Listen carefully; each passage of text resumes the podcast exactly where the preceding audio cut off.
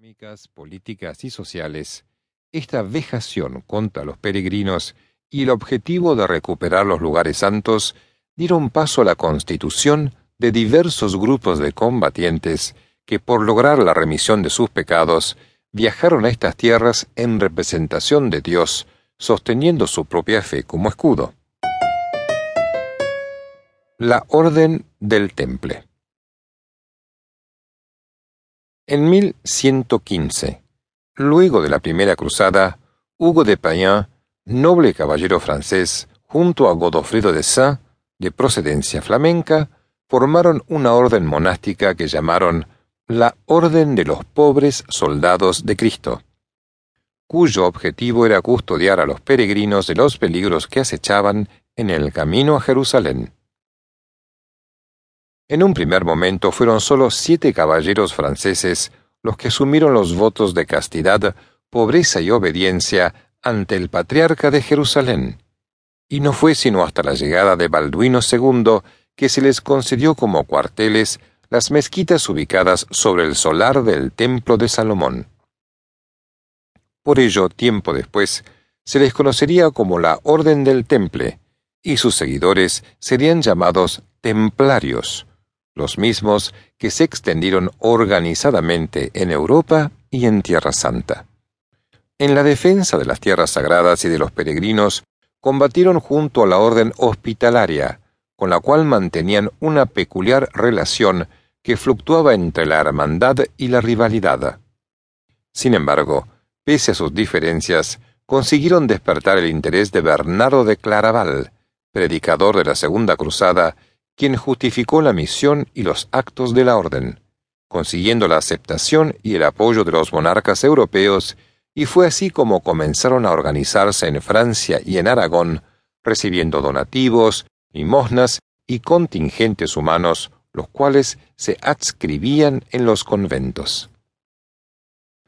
Los privilegios de la orden fueron confirmados por las bulas Omne Datum Optimum de 1139 Milites Templi de 1114 y Militas Dei de 1145, donde se le reconocía una autonomía formal y real respecto a los obispos, ya que sólo se encontraban sujetos al Papa. Asimismo, se les excluía de la jurisdicción civil y religiosa.